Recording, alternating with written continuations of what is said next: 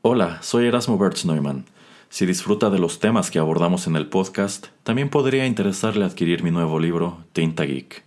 Consta de 55 narraciones inspiradas y ambientadas en las industrias del cine, el cómic y el entretenimiento en general. Encuéntrelo en librerías locales o escriba a nuestras redes para conocer el punto de venta más cercano. Gracias por escuchar. Disfrute el programa. Rotterdam Press presenta Arena Rocky Metal.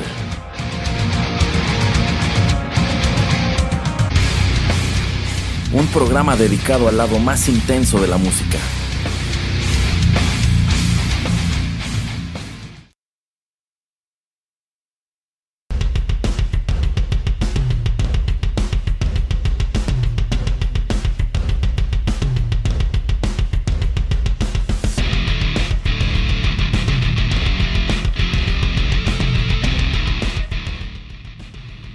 Amigos, ¿cómo están? Qué gusto saludarlos una vez más a través de los micrófonos de Rotterdam Press y darles la bienvenida a la emisión 70 de Arena, el lado más intenso de la música. Una emisión en particular especial ya que creo que es la primera vez que hacemos este tipo de, de dinámica en este programa, lo cual es idea de quien ya se está riendo ya al fondo. Hoy tenemos aquí en Arena otra vez al señor Juanito Pereira. Eh, hola, ¿qué tal a todos? Pues es que veo que tiene aquí muy abandonado mi programa de arena, entonces tengo que retomarlo. ¿Por qué abandonado, señor Pereira? Si acabamos de escuchar en la emisión anterior a Nine Inch Nails, no sé de qué habla. ah, pues sí, pero desde, como después de seis meses que no sube nada de arena, entonces este, por eso le digo que tengo que venir aquí al rescate. Nada, nada de eso, señor Pereira. La agenda de Rotterdam Press, como usted bien sabe, está muy ocupada, pero efectivamente hoy estamos grabando de nuevo este programa Arena. Y si digo que se trata de una emisión muy especial es porque se trata nada menos que del primer especial de Día del Niño de, este programa de música rock y metal. Y para tal propósito, el señor Pereira eligió un conjunto, un conjunto que debo decir, sí ya conocía, ya había ah, asomado un poco a su, a su catálogo y se me hace un, un proyecto interesante, pero la verdad jamás me pasó por la cabeza que en algún momento pudiera llegar aquí. Pero bueno, ¿de quiénes se trata, señor Pereira? Vamos a hablar eh, más específicamente, yo creo que de la banda finlandesa Heavisaurus. Así es, la banda, o yo diría es el proyecto musical Heavisaurus que efectivamente surge en, en, Finlandia y de allí ha pasado a convertirse en otra cosa que ya les estaremos platicando. Así que, bueno, el señor Pereira eligió un puñado de temas suyos, así que vamos a escucharlos a la par que les estaremos platicando un poco sobre nuestro, nuestras opiniones y en lo que se ha convertido este acto. Así que pongamos punto y aparte de esta introducción y vamos con música.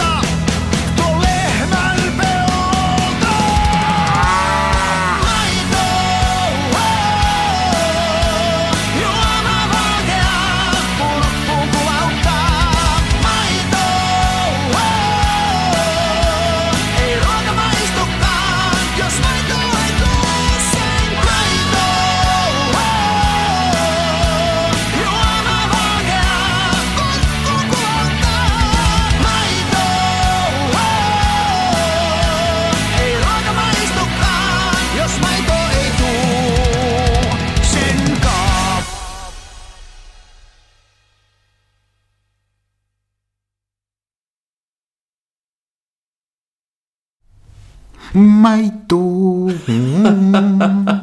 Cántele. No, no, no, señor Pereira, es que no me sé la letra y voy a decir alguna burrada que yo considero que la, la diré de cualquier manera porque, porque me temo que vamos a pronunciar mal casi todos estos títulos y también casi todos estos nombres. Pero bueno, esto que acabamos de escuchar para dar inicio a los bloques musicales lleva por título Tadon Maito, corrió a cargo de Heavy Saurus y esta canción viene incluida en su álbum de 2011, Rey, quiero suponer que se pronuncia este título, publicado por Sony Music. Rey como tal es el tercer lanzamiento de estudio de este proyecto. Y me decía fuera del aire que el título de esta canción, Tadon Maito, significa nada más y nada menos que quiero leche, ¿no, señor? Así es. Así es. Señor Pereira, ¿por qué un dinosaurio querría leche? Eh, por, por, porque esta agrupación es para o está enfocada en música y letra creada para niños entonces simplemente la canción va de eso no de que eh, a- a alguien o no sé si un niño pero a la persona que está cantando va a tener su almuerzo pero que nada sabe igual y nada sabe eh, como debe de saber si no tengo mi leche para acompañarlo con mi almuerzo de eso va la canción Bueno, bueno, pues sí, una, una letra muy peculiar para eh, pues este sonido que, que acabamos de compartir con nuestros escuchas.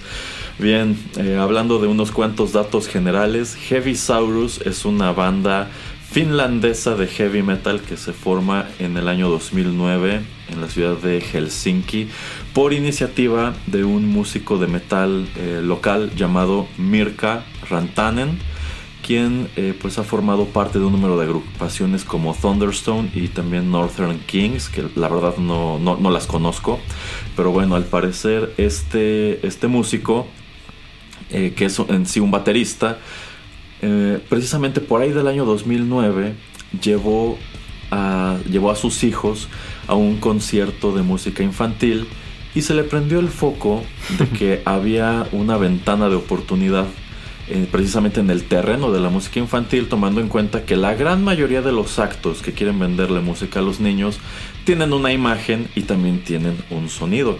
Pero él pensó, ¿por qué no hay bandas de metal orientadas netamente a niños? que creo que es una buena pregunta. Así que él decide hablarle a un número de sus amigos músicos y formar eso, formar como tal la primera banda de heavy metal dirigida netamente a un público, a un público infantil y es de allí de donde surge el concepto de Heavy Saurus. Eh, un concepto en el cual pues estos músicos que me parece que originalmente eran cinco eh, adoptan personajes mediante botargas, adoptan las identidades de un número de dinosaurios que en sí sí están inspirados en dinosaurios como el apatosaurio, el tiranosaurio, este, el triceratops y cosas así. Y pues eh, escriben estas canciones que tienen totalmente el sonido como del metal, yo no diría que es heavy metal, es más como metal melódico, es un metal muy propio de como el que hacen pues bandas de este país o de esas latitudes, pero con letras netamente infantiles como esto de que es el almuerzo y yo lo que quiero, yo lo que quiero leche. almorzar es, es leche. Y también este, algo importante es que en sí mm, pues deciden manejarlo de tal manera en que este no es un acto en el que tuvieran que estar participando necesariamente ellos. Tanto así que de hecho no se sabe bien a bien quiénes son los que interpretan a los personajes. Por allí estaba leyendo que corren algunos rumores de quiénes han este, formado parte de Heavisaurus a través de los años. Algunos de ellos sí son músicos que participan en bandas importantes de, de esta escena. Pero en sí los integrantes oficiales de Heavisaurus son Gerra Heavisaurus en las vocales, Mili Pili en los teclados, Co- Compi Mompi en la batería, Riffy Raffy en la guitarra y Muffy Puffy en el bajo. este. Y bueno, es un acto llamativo porque efectivamente en sus conciertos salen estos músicos con estas botargas que la verdad están muy padres, al menos a mí me Sí. gustaron y más que nada están adecuadas para que puedan tocar en vivo. Me imagino Así que es. debe haber muchos shows que sí son playback. Pero sí por ahí me tocó ver unos videos en donde alcanzas a ver cómo, por ejemplo, en el caso del guitarrista, a pesar de que trae encima esta botarga, sí tiene por allí una salida en los brazos para sus manos y pueda tocar de verdad. Entonces por allí yo creo que eso está muy padre y que no es un acto que nada más hace playback, como es muy común en los actos de música infantil. ¿Cómo ve, señor Pereira? Eh, ¿Se dio cuenta de qué micrófono estaba usando el vocalista? no, no, eso sí, no. Era un, era un hueso. es un hueso. general- Generalmente es un hueso. Sí, Ok. se me hizo muy chistoso también eso. Este, como usted comenta, es algo interesante, ¿no? O sea, es una primicia que eh, eh, ya habíamos visto, por ejemplo, con el programa favorito de los noventas del señor Erasmo Barney el dinosaurio. y no, no, no lo sabrán ustedes, escuchas, pero él iba a los conciertos, ¿eh? Uh, sí, Y sí, si sí, así también como se había- los de las tortugas ninja. Y también se había Barney sobre hielo, también iba.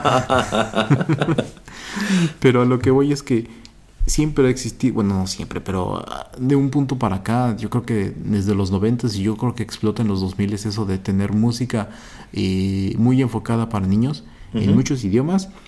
Eh, es algo que, por ejemplo, en eh, un episodio de Two and a Half Men, eh, te lo ponen en, en- en- en cara de que cualquier persona que es musical puede crear canciones y melodías y hacerse famoso de la noche a la mañana creando este tipo de material porque es, es algo sencillo eh, y sobre todo si es una melodía y una letra repetitiva. Eh, en este sentido, en este ámbito, pues este señor se da cuenta, ¿no? Al tener hijos de que, pues es que estoy llevando a mis hijos a cosas que se me hacen medio aburridas, ¿por qué no hacer algo y que refleje el tipo de música que a mí me gusta? Yo creo que ahí eh, puede ser un arma de doble filo, ¿no? Porque eh, al ser niños pequeños, y no sé los videos que ha visto el señor Erasmo, pero los que yo vi de ellos en vivo, obviamente muchos de estos niños tienen este, este tipo como de eh, audífonos para cancelar el, el ruido. Ah, sí, sí, sí, sí. Eh, Pero de- se supone que cuando vas a un concierto de ellos, el límite del volumen son 85 decibeles, que créame o no, en por alguna razón otra que no me acuerdo, eh, las aspiradoras, que son las que comúnmente utilizamos en la casa, eh, pueden ir más o menos de entre 80 y 100 decibeles, entonces tampoco es que sea súper ruidoso. Eh, pero digo arma de doble filo porque al ser música tan intensa, tal vez puede ser que a algunos niños les espante, tal vez también ver, la- ver a las botargas, eh, o simplemente por resto de ruido, que es mucho ruido, que no les guste, pero también creo que hay muchos niños a los que como eh, la gente que ha de tener hijos o si han visto episodios de Los Simpson donde Bart Simpson eh, es este de dos o tres años son súper ruidosos esos niños. Entonces yo creo que también estaban como, como que había un mercado que podía atender este tipo de, de bandas, eh, de este tipo de música. eh, y que también cabe de recordar que estaba viendo que eh, Finlandia es uno de los países per cápita donde más bandas de metal existen. Creo que son que 53 bandas de metal por cada 100 mil habitantes. Y creo que ese país nada más tiene como 3 millones de habitantes. Entonces está loquísimo cómo eh, eh, pues se explota y, y es promovida y es creada música de, de este género ahí. Eh, por lo que si no eran estos chicos, estos señores, en algún punto alguien iba a llegar con, con la idea de hacer música enfocada para niños que fuera en el heavy metal. Eh, sí, sí, totalmente de acuerdo con lo que menciona y considero que es interesante pues esto, que este señor se, se diera cuenta de que quizá estaba llevando a sus hijos a eventos infantiles en donde eran actos precisamente como el de Barney, que quizá a él no le gustan o considera que pues no, no, no son muy interesantes y decide, Así bueno, es. pues yo quisiera tener que hubiera un acto que sí fuera llamativo para, para gente como yo, ¿no? Que tiene mis afinidades. Aunque también quizá cabría preguntarse qué tan atractiva puede ser este tipo de música para un público infantil. Decía el señor Pereira es que es una música intensa. Sí, sí es intensa. No es, en definitiva, no es llegando a black metal y todo ese tipo de cosas. este, en- no, no tiene ritmos tan acelerados y efectivamente no se escucha como algo tan rimbombante o escandaloso. Y sí, me imagino que deben moderar bastante el volumen en sus conciertos, este, pues sobre todo tomando en cuenta eso que se ve en el público que llevan a niños muy pequeños, pero también podrías ponerte a pensar, bueno, si no le gusta a los niños, a lo mejor le gusta a los papás o los papás se suman al desgorre así de, eh, sí, la banda de, de metal de los dinosaurios. pues, pero sí, se me parece una idea o una propuesta muy original y muy interesante. Vamos a escuchar otra canción, señor Pereira.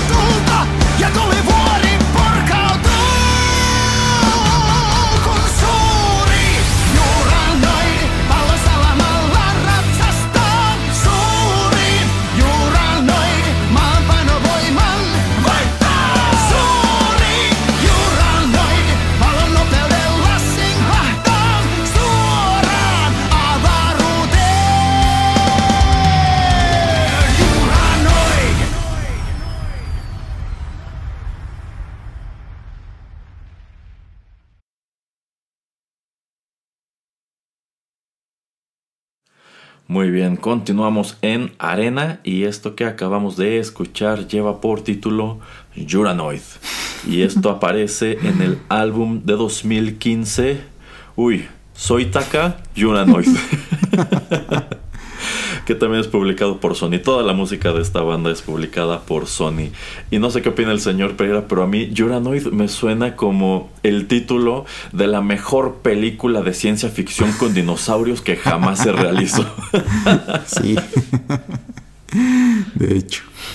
Pero bueno, a ver, para continuar esta charla, señor Pereira, ¿por qué no nos platica, en vista de que usted es quien elige a Heavisaurus para este programa, cómo le toca descubrirlos? De hecho es lo que estaba tratando como de acordarme eh, y no sé si fue en algún video eh, que estaba viendo relacionado a otra cosa de música donde lo mencionan así muy, muy brevemente y lo escribo rápido en mi, en mi teléfono. Eh, dije, a ver, voy a buscar esto, suena interesante, porque luego estoy tratando, sí, en verdad, de encontrar eh, cosas para traer a- aquí a Arena, que como, como comento, ¿no? no es algo que eh, yo haga muy eh, seguido, pero dije, Ajá. es música metal creada para niños, me interesa, o sea, nada más simplemente por ese concepto. Y, y yo dije, bueno, eh, pues lo voy a hacer. Y ya me puse a ver videos y dije, esto es increíble. Creo que este vi uno de estos, este, de, creo que vi este de Uranoid eh, por primera vez. Y dije, ¿cómo es posible que estén vestidos de esa manera? Y lo que usted comentaba, ¿no? De que es posible de que ellos puedan tocar eh, sin problemas, eh, porque muchas cosas sí, obviamente no son playback. Eh, entonces también dije, ok, qué interesante concepto. Voy a explorar más y se lo voy a traer al señor Erasmo. Pero me sorprende también que usted ya los conociera. Entonces, ¿por qué o cómo es que usted se topa con ellos? Eh, yo los descubrí en Facebook, en estos Ah, videos que de pronto Facebook te avienta como para ver si te interesa o te atrapa o le das like al canal. Eh, alguna vez me aventó eh, un, un video que colocó un canal precisamente dedicado como a música metal, Ajá. en donde compartían así como curiosidades que vean esto, es una banda de, de señores con botargas de dinosaurio tocando metal. Y no era ninguna de las canciones que vamos a escuchar, es otra de las más famosas, pero no la traje porque dura como 11 minutos, Mm, pero que tiene cameos de un gran número de músicos de esta escena, como Marco Yetala, que en ese entonces creo que todavía estaba en, en Nightwish, y de hecho se ha manejado que muchas de estas canciones, o quien ha aparecido como, como la botarga del, del- del vocalista en vivo, ha sido precisamente Marco Yetala, de, de- bueno, ex integrante de, de Nightwish. Este, pero me llama mucho la atención el concepto y también la cantidad de músicos, mucho- a muchos de los cuales este, yo ubicaba de cualquier manera, que estaban participando en esto. Y sobre todo eso, que en sí es un proyecto que está más que nada orientado a niños. Y yo me puse a pensar, si yo tuviera siete años y alguien me hubiera mostrado este video, creo que me habría encantado si no por la música, porque a mí, yo sí fui uno de esos niños a quien le gustaban los dinosaurios. Ujú. A mí, por ejemplo, cuando vi las películas de The Land Before Time, cuando vi Jurassic Park, pues me gustaba eso, me gustaba ver los Ajá. dinosaurios. Y también este recuerdo que en de regreso en los noventas hubo una de estas revistas coleccionables que venían con piezas de un esqueleto de un tiranosaurio que podías ir armando. Y era muy padre porque el esqueleto hasta brillaba en la oscuridad. Así y es.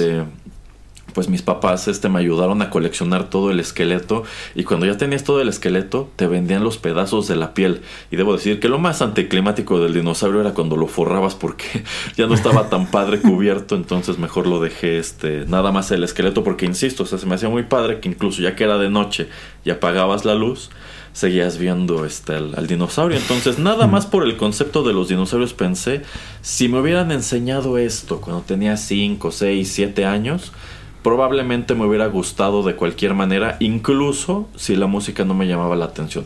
¿Qué tal a usted, señor Pereira? Eh, en ese entonces yo creo que sí. eh, obviamente eh, cuando tenemos videos eh, bien hechos, eh, yo digo que es algo también que, que nos puede atrapar. Eh, en este caso, esta agrupación pues ya tiene que son como ocho álbums de estudio.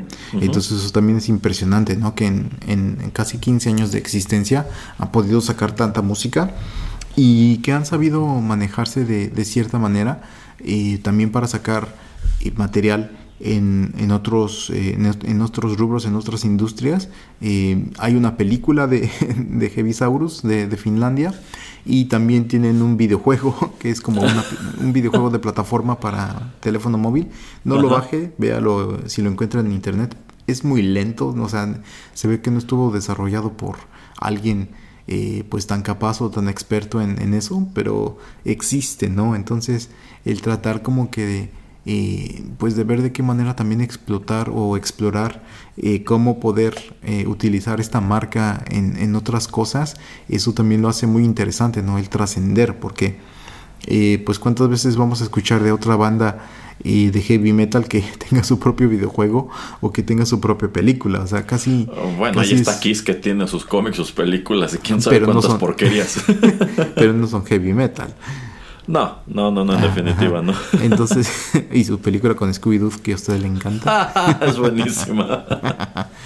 Este, entonces me hace muy acertado, ¿no? Es una muy buena manera como que de ver el negocio completo y redondo y otra vez, como es un producto es que es enfocado a, a niños, eh, hasta para mí tiene sentido que exista también la película de Heavisaurus, que nada más vi rápidamente el trailer y yo dije, ok, como que está chistoso y, está muy interesante que, lo hayan hecho de, esta manera. Eh, y otra cosa que también este, quería comentar, y de lo de la letra, ¿no? Como por ejemplo lo que vimos, este, eh, lo que escuchábamos, ¿no? De la primera, de eso de, pues es que quiero leche, y en esta simplemente por lo de Juranoid que entendí o lo medio que tra- eh, traduje, es de que eh, parece como que es una deidad o un mesías o alguien que viene del exterior que viene como a ser este el guía de los dinosaurios, ¿no?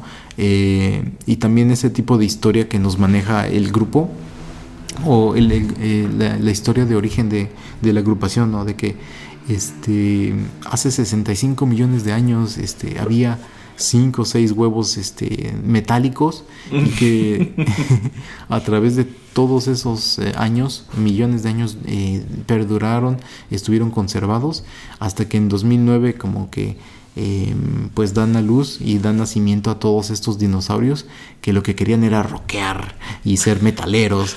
Eh, entonces también tienen hasta su background story, ¿no? Entonces, eh, y creo que le mandó, en algún lugar es, creo que el, eh, estaba leyendo, no identifico, creo que tengo que ver nuevamente que se- según yo son cuatro dinosaurios y un dragón, o sea, imagínense, no sé cuál es el dragón porque no medio lo distingo de ahí en las, en las fotos o videos, eh, pero todo este mis- misticismo y como le digo, ¿no? Este, el que tengan lore, así como para que eh, la gente se interese más, es también lo que lo hace un proyecto interesante. Y al ser un producto eh, no tan serio, pues puedes explorar y puedes crear muchas cosas alrededor de él. Efectivamente. Eh, también algo que me llama la atención de estos personajes es que más allá de que sea la botarga de los dinosaurios, que dicho sea de paso, yo pienso que quien las hizo se inspiró un poquito en el show de dinosaurios. Este, pues es que en sí todos tienen como su personalidad de, de metalero, ¿no? Por ejemplo, el, el- el vocal, eh, que es como una especie de tiranosaurio, eh, tiene, tiene, tiene cabello. tiene unas rastas rojas. Lleva una chaqueta de cuero con estoperoles, un cinturón igual como metálico con una hebilla enorme. Por ejemplo, esta otra dinosauria que toca el bajo tiene un moicano, un moicano Ajá. morado. y también unas botas altas de estas como con broches, cosas así. El de la guitarra tiene su chaleco igual, este como de punk de la vieja escuela y también tiene el pelo largo. Entonces se me hace se me hace muy humoroso. Eh, en definitiva, no se me hace el tipo de cosa que me guste lo suficiente como para enfrascarme de lleno y quedarme escuchando a los. Heavisaurus este cinco horas, pero sí se me hace llamativo e insisto, quizá es el tipo de cosa que a mí siendo niño me habría gustado, aunque sí cabe mucho preguntarse eso, qué tan atractivo es este tipo de música este para para los niños. Pero pues a fin de cuentas está padre que este señor haya decidido aprovechar esa o haya visto esa oportunidad y a fin de cuentas pues está apelando quizá a un grupo de niños a quienes pues no les gustan actos tipo Barney, no les gustan los. Teletubbies y cosas así Y en, y en realidad no hay algo que llene para ellos ese hueco. Que de hecho yo considero que quizá es por eso que muchos niños que crecimos en los 80 y los 90 nos enganchamos con productos que en realidad no eran para nosotros como Robocop, como Terminator y cosas así. Porque en definitiva otras cosas que estaban en la tele no, no, que se supone que eran para nosotros, pues se nos hacían tontas, se nos hacían aburridas, ridículas y demás.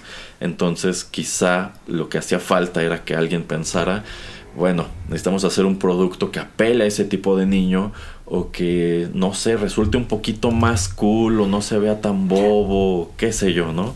Sí, Pero a ver, señor Erasmo, nada más para terminar el bloque.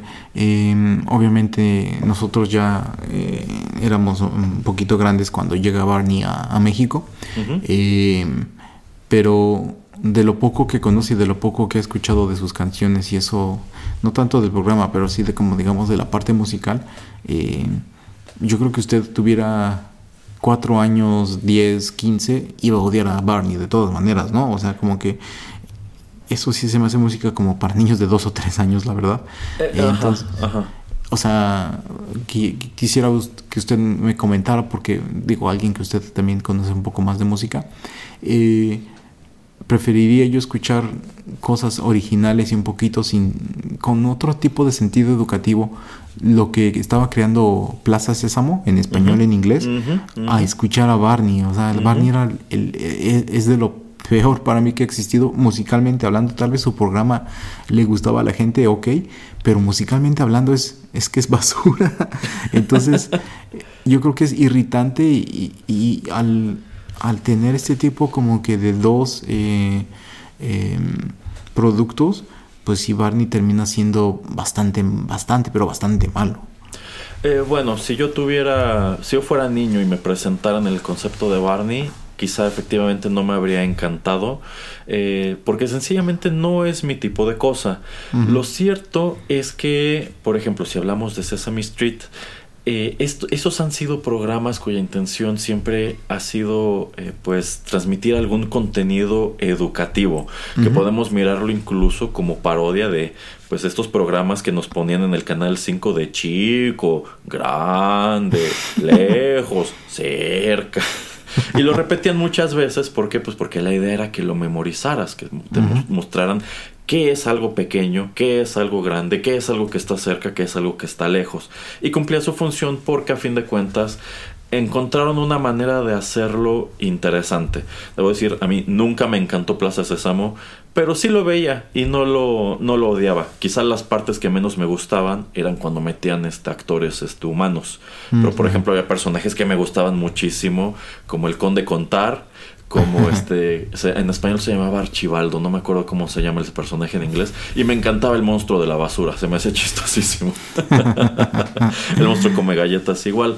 Eh, que son características que no tiene Barney. Barney no es un personaje tan este tan carismático ni tan complicado. Exacto. Pero a fin de cuentas, algo que ha dicho la creadora de Barney es que ella concibió al personaje netamente como para apelar a niños de a niños muy pequeños de jardín de Mm, niños prácticamente. Como que ya ella estaba consciente de que niños ya de elementary para arriba no se iban a enganchar con el personaje les iba a parecer este tonto y hasta aburrido porque a fin de cuentas era un concepto muy sencillo con canciones muy básicas y que se repetían siempre porque su idea era entretener a niños muy muy pequeños, aunque los niños con los que interactuaba Barney en la serie eran un poco más grandes.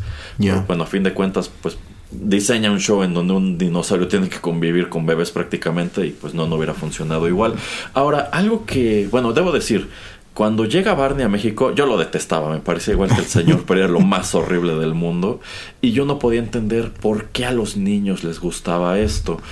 Pero fíjese que no me acuerdo si el año pasado es cuando Netflix, no, no es cierto, no fue Netflix, fue otro servicio de streaming, hace un documental sobre Barney y mucho- muchas cuestiones escandalosas que ocurrieron en torno al personaje y su creadora después.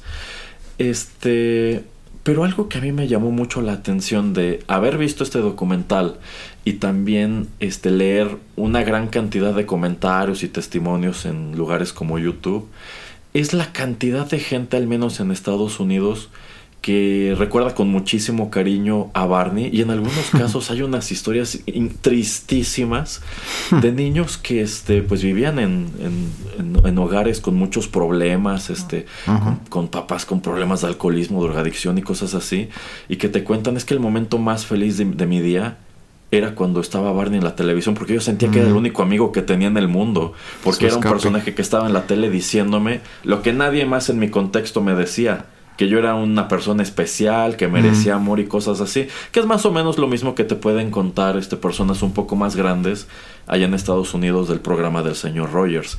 Entonces, como que hasta ese momento no, no me cayó el 20 de que pudiera haber alguien en el mundo que le viera cierto valor este, a, un, a un producto como, como Barney.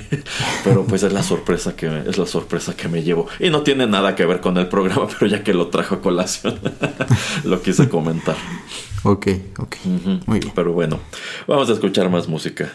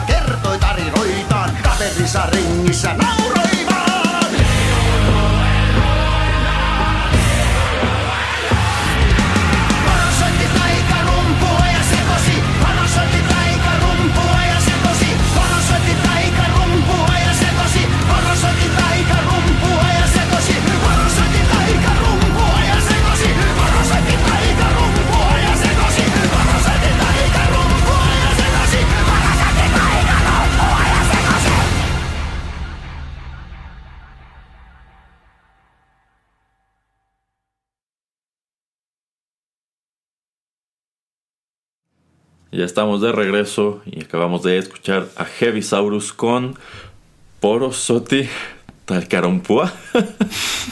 no tengo idea cómo se pronuncia. Y esto se desprende de su álbum de 2019, Vendiculum. que igual es de, que igual es de, el igual es de Sony. Yo, yo creo que su finlandés está muy fino el día de hoy, ¿eh? Oh, finísimo, sí, en definitiva. Yo creo que de aquí, de aquí, señor Pereira, me voy de intérprete a la Embajada de Finlandia en México. Eh, bueno, eh, usted comentaba eh, acerca de que si le hubieran presentado esto a usted de niño, eh, tal vez le, le- le hubiera, le hubiera gustado mucho, pero yo creo que también, ¿usted no cree que tiene que ver mucho con eh, el lugar donde uno eh, nace y crece? Porque ya ve que en lugares como en México hasta los Pokémon eran diabólicos y hay que quemarlos. y vamos a... Ajá, ajá. Este, creo que tiene mucho sentido, y dígame usted lo que piensa, de que este tipo de producto nazca, crezca y sea exitoso en un país, pues obviamente tan influenciado y tan relacionado con la música heavy metal como lo es este Finlandia. Entonces no sé qué tanto hubiera funcionado o funcione hasta hoy en día en un lugar como México para presentarlo como un producto eh, infantil, digamos, entre, no sé, 5 o 15 años. Em, porque pues es eso, ¿no? Esa también es, la cultura cuenta mucho.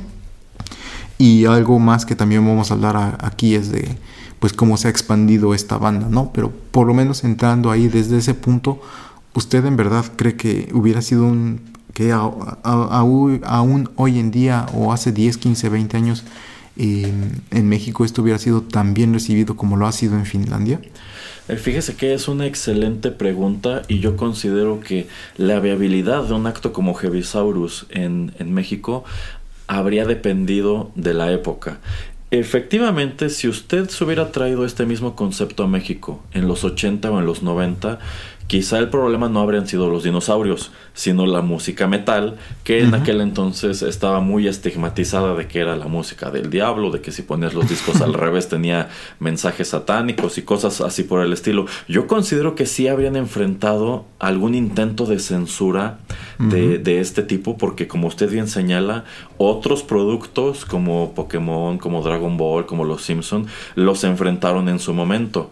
Eh, quizá sería un poquito más viable presentar un acto como este en México hoy, si bien yo considero que el principal obstáculo que tendría actualmente no sería tanto la censura, sino la inclinación general que tiene el mercado musical, no solamente en México, sino en América Latina. Y es que estamos en un punto en el cual pues eh, géneros como, como los corridos, ya sea los que tratan de cosas normales y los que tratan de cosas siniestras, tienen muchísima difusión, este, el reggaetón y cosas así, pues están, están muy clavados. Y pues creo que sobre todo tomando en cuenta que hay muchas casas en donde se escucha siempre ese tipo de música, eh, quizás sería muy difícil que no solamente los niños se interesaran por un concepto como el de Heavisaurus, quizá los atraería la imagen de los personajes, pero no la música, sino que los mismos papás dijeran, pero pues es que yo no quiero que mis hijos escuchen eso, yo quiero que mis hijos escuchen lo que a mí me gusta, ¿no? Lo que yo considero que está padre o que, o que está bien o no sé. Eh, quizá la resistencia actual a este tipo de acto vendría de ese lado. Incluso ahora que lo menciono, no tengo conocimiento. Bueno, yo, yo sí recuerdo que en los 90 por allí había actos que trataban de ser como música ranchera o mariachi para niños. Este, no sé si actualmente haya como tal actos que están tratando de venderle reggaetón a los niños, que sea como reggaetón infantil. No me sorprendería que, que, lo hubiera y tampoco me sorprendería este que fuera que fuera exitoso. Este, pero bueno, creo que más o menos por allí va. Heavisaurus eh, habría sido tildado de música satánica en los 80. Actualmente quizá no llamaría la atención precisamente eh, por eso. Es más, seguramente un productor lo vería y diría, ahora sácate a los dinosaurios reggaetoneros. qué triste. Sí, qué triste.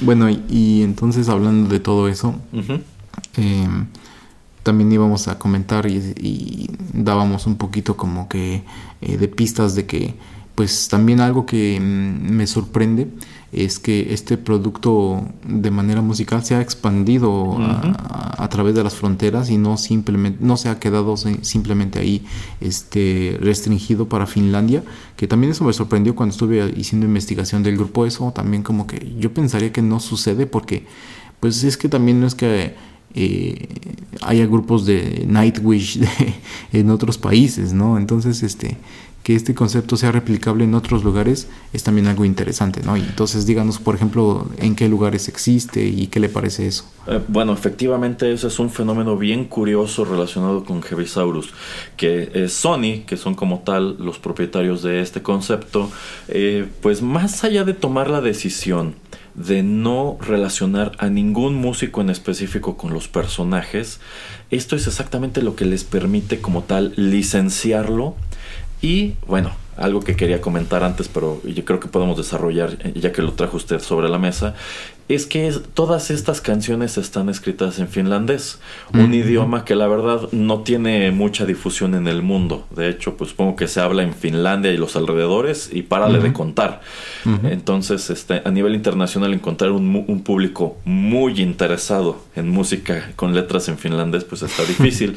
Así que ellos toman la muy pertinente decisión de agarrar estas mismas canciones y traducirlas a distintos idiomas y crear las contrapartes locales de Heavisaurus que podemos encontrar en Sudamérica. En Chile podemos encontrar a los Heavisaurios que cantan, es exactamente el mismo concepto, los mismos personajes cantan estas mismas canciones, pero en español. Así es decir, ellos sí cantan quiero leche. Así es. Exacto. Así es. Este, están los Heavisaurios y también hay encarnaciones húngara, sueca y alemana, de los, de los Heavisaurus. Eh, a mí me parece una decisión muy inteligente esta de tratar de hacer versiones locales y que antes de que efectivamente te copien y saquen a los dinosaurios reggaetoneros, pues yo ya, pues yo tengo a los dinosaurios rockeros, soy dueño de los dinosaurios rockeros en distintos este, territorios y de esta manera puedo acercar la música a públicos distintos. No se haga, no se haga, señor Erasmo. Usted les dio la idea cuando les puso eh, el video del episodio de la escuela de payasos de Krusty el payaso para que tuvieran para que tuviera franquiciarios en varios vecindarios o pueblos. Eh, bueno, es que yo siento que en sí también le están copiando un poco a un modelo muy propio de los 90, que era el de hacer shows musicales relacionados con caricaturas o es. series de televisión que tuvieran sus encarnaciones eh, locales. Por ejemplo, ya mencioné antes este, el show de las canciones de las Tortugas Ninja. Las Tortugas Ninja que fueron asquerosamente populares en los 90, tuvieron un número de shows oficiales en donde los personajes eh, cantaban y bailaban. Mm. Este, y bueno, allí les falta un poquito la ambición de internacionalizar el concepto, porque yo creo que sin ningún problema pudieron, pudieron haber montado esos mismos shows en español y venderlos en América Latina. Pero más adelante la serie de dinosaurios sí tuvo esa perspicacia, porque no sé si el señor Pereira recuerde que en aquel entonces se hizo viral, aunque no existía el término, la canción del bebé Sinclair, Ajá, que ajá. tenía su versión en inglés, la versión en español que se escuchó en México y América Latina, y tenía sus versiones en francés, en alemán y en no sé cuántos idiomas que igual fueron populares.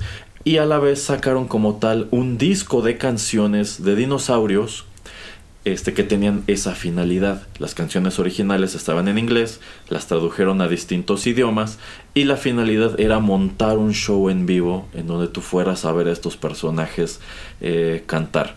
Así que es más o menos el, el modelo de negocio que está replicando este Heavisaurus al crear encarnaciones este, de este mismo concepto en español, en húngaro, en sueco y en alemán. Y nuevamente usted está mencionando países que eh, aceptarían más este tipo de música, ¿no? Exactamente. Es- es- sí, Este, exactamente.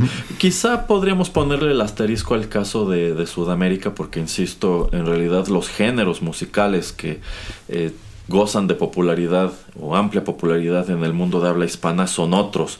Pero eso no quita que haya este, pues, mercados muy interesantes que quizás sí estarían dispuestos a darle eh, cabida a esto. Digo, a fin de cuentas, es, te traen actos como Iron Maiden, como Ramstein, como Stacy DC al Foro Sol y se llena. Entonces, demanda sí existe, quizá no es tan grande como las de otros, estos otros géneros, pero sí puedes venderle a alguien este concepto. Eh, sí, sí, y de hecho, eh, nada más escuché un par de las melodías en, en español. Eh, escuché, no sé, como unas 10 de Heavisaurus eh, finlandés. Y por ejemplo, eso de Maito, o lo de Huranoid.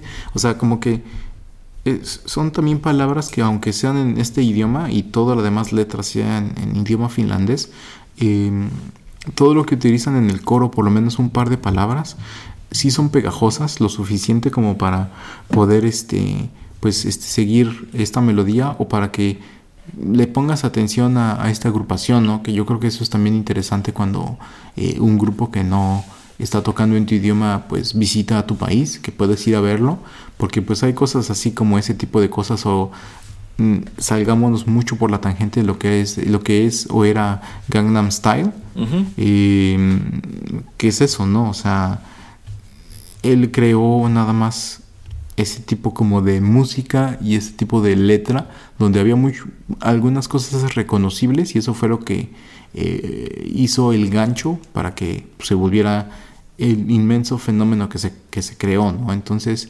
eh, más que nada por le- lo del idioma en otros países y obviamente porque es para también para niños, entonces es mejor que entiendan de lo que va la letra, pero si usted o yo vamos a esos, eh, a esos conciertos, igual y nos divertimos, aunque fueran en finlandés.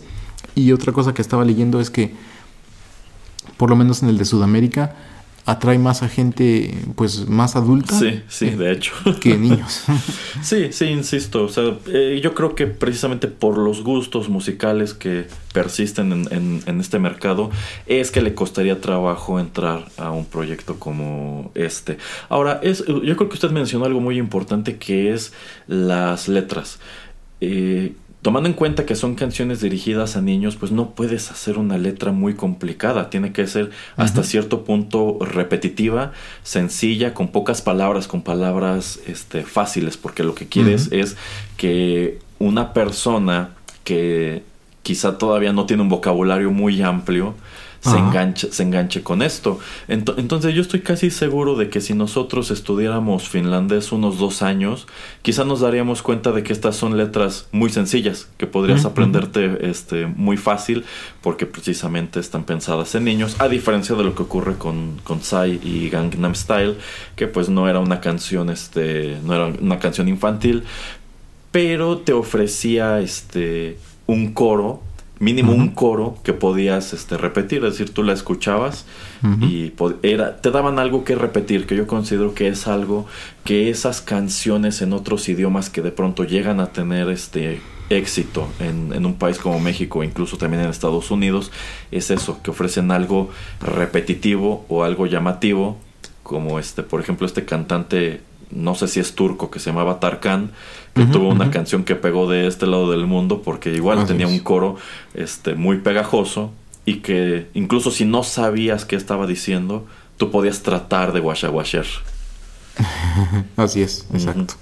pero bueno dicho todo esto vamos a escuchar la última melodía de nuestro programa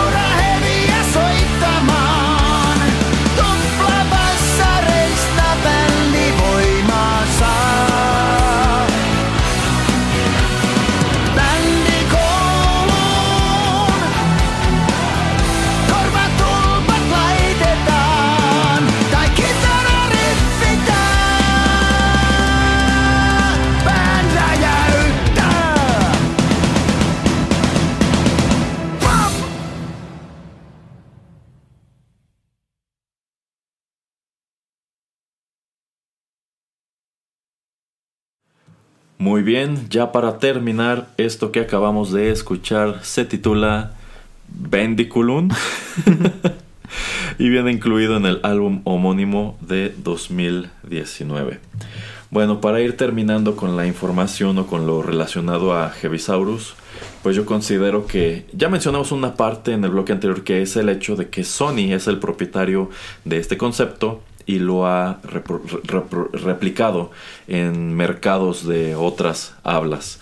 Y eso nos pone a preguntarnos, bueno, pues exactamente cuál es el papel que juega el creador del concepto que es Mirka Rantanen al interior de este proyecto.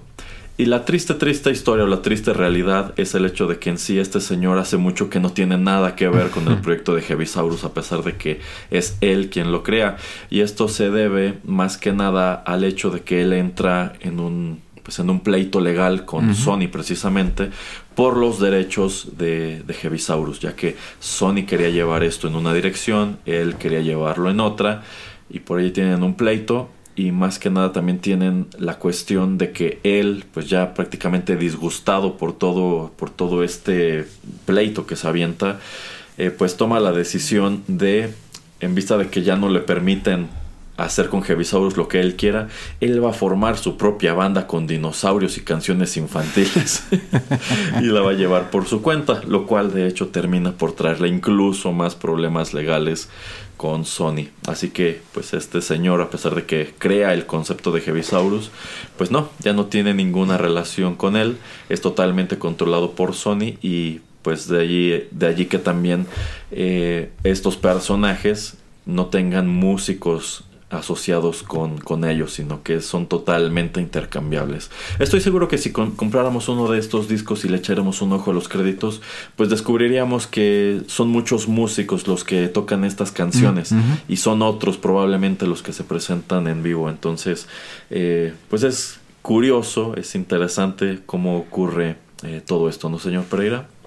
Eh, sí, es muy interesante, em, un poco hasta raro, ¿no? De que eh, no sé eh, qué habrá pasado. Yo quiero imaginarme que mm, el problema fue aquí que eh, el creador, cuando Sony le presenta el contrato, no está revisando qué es lo que está firmando y seguramente da los derechos de explotación y de para pues de, de, ownership no de, de ser dueños a, a, Sony Entertainment Music eh, entonces yo creo que ahí también fue un mm, problema de él y pues se nota que tenía, tenían mejores abogadillos los de Sony al él tratar de ir a hacer su, su versión este pirata finlandesa de, de, este concepto. Em, y sí de todas maneras se, se me hace lamentable no que pues también yo creo que me huele a que fue una mala jugada, pero pues eh, como le digo, ¿no? Es también lo importante como no solamente de tener una idea y un concepto, sino de saber exactamente qué es lo que estás firmando y con quién lo estás desarrollando. Así es que eh, por eso yo también aquí en Rotterdam Press tengo cuidado con mis programas de 8 bits y de arena, porque si no el señor Erasmo y cuando me presenta contratos para que yo le firme de que él es el productor y productor original y todo eso y fundador, etcétera, no, no, no, señor Erasmo yo sí me cuido y yo sí le presento todos ese tipo de papeles que usted me manda a mis abogadillos. Pues mire, señor Pereira, yo no solamente tengo documentos que certifican ah, cuál ha sido mi posición al interior de este podcast desde el principio, también tengo de mi lado lo más importante que es la verdad histórica. Ah, y hablando de verdades históricas, este también hay que tomar en cuenta que si somos, si nos ponemos muy estrictos, la imagen de estos dinosaurios, pues es una imagen muy noventera y también, pues que ya no coincide mucho con lo que se sabe actualmente de cómo eran estas criaturas. Que si nos regresamos a los 80, a los 90, todos nos imaginábamos eran algo así como reptiles gigantes. Eh, ya se empezaba, ya, ya se empezaba a barajar en aquel entonces la posibilidad de que algunos de estos dinosaurios tuvieran plumas y fueran más parecidos a las aves. Y esto lo sé porque, insisto, yo compraba o leía estas revistas de dinosaurios que la verdad mirando para atrás tenían información muy interesante y estaban muy actualizadas. Este, pero bueno, actualmente se ha- se- es un poco más aceptada la noción de que más que reptiles efectivamente eran aves, eh, técnicamente hablando, la- las aves que nosotros vemos actualmente, como los pajaritos que cantan en los árboles y así, este, son dinosaurios, son descendientes, de, son de- descendientes de los dinosaurios. Este, entonces, pues, digamos que así como la franquicia de Jurassic Park o Jurassic World, ya en sus entregas más recientes, como que trató de enmendar este error y ya empezó a meter dinosaurios este, emplumados. A lo mejor en algún momento los Heavisaurus también van a tener que adoptar plumas y ya van a parecer más como pajarracos o una cosa así como, como pajarracos rockeros, no sé. Probablemente. Sí, sí, entonces, bueno, no, no quita que sea algo, no, no quita que sea algo llamativo y que a fin de cuentas, pues esta imagen de los dinosaurios reptilianos, por así decirlo. Pues siga siendo, si- siga siendo muy popular, como que hay una resistencia del mercado a decir, no, no, no, es que yo, yo quiero seguir teniendo mi tiranosaurio monstruoso como el que viste en la primera película de Jurassic Park. Yo, yo no quiero aceptar la idea de que era más como una gallina gigante. una, una gallina superdotada. Exactamente, lo cual me pone a pensar que pues todas estas peleas de dinosaurios que hemos visto, por ejemplo, en Jurassic Park, son falsas y quizá eran más parecidas a una pelea de gallos como las de Mm. los palenques. Sí. sí. pues digo, yo no lo vería descabellado y No. es que efectivamente ya que tú comparas, por ejemplo, el esqueleto de un tiranosaurio con los mismos pájaros que tú puedes ver en tu vecindario, dices, pues es que no suena nada descabellado que quizás hasta ni siquiera caminara, sino que brincara como estos pajaritos, ¿no? Así es. Sí, sí. Pero bueno, eh, esta es, estas son cuatro canciones y también algo de información de Heavisaurus que queríamos compartir con ustedes a propósito de esta emisión de Arena eh, dedicada como tal a la festividad de Día del Niño. Eh, me, me parece interesante que el señor Pereira haya elegido este tema y sobre todo pues que haya podido adecuar un programa como este precisamente a la fecha tomando en cuenta que antes lo que hemos traído han sido eh, películas infantiles y pues habrá que ponernos las pilas para ver de qué otra manera lo podemos abordar en el futuro, ¿no? Sí, sí, también por eso como que cuando me topé con la banda dije, no, tenemos que traerlo para como especial del Día del Niño, porque es algo igual, diferente, algo tal vez que no nos topamos eh, muy seguido, que es la combinación del heavy metal con melodías para niños. Y yo creo que toda es la historia atrás eh, de la banda, eh, la creación de la música y todo también hace para un programa interesante como lo que acabamos de exponer. Exactamente. Muy bien, dicho todo esto, no queda sino agradecer que nos hayan escuchado. Si les gustó el programa, no dejen de compartirlo. Y les recordamos que aquí en Rotterdam Press, además de programas como este de música metal, también tenemos otros de videojuegos, tecnología, What Hit Wonders, cultura retro, música internacional y otras tantas cosas.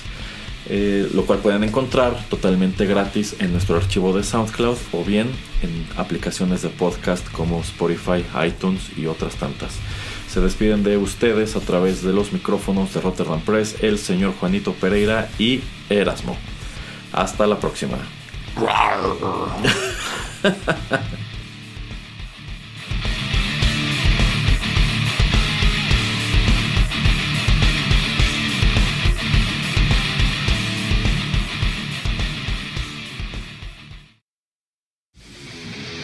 Esto fue Arena.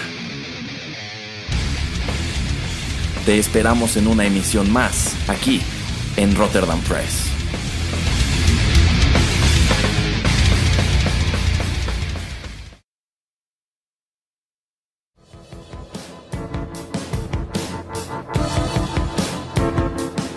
Estás escuchando Rotterdam Press.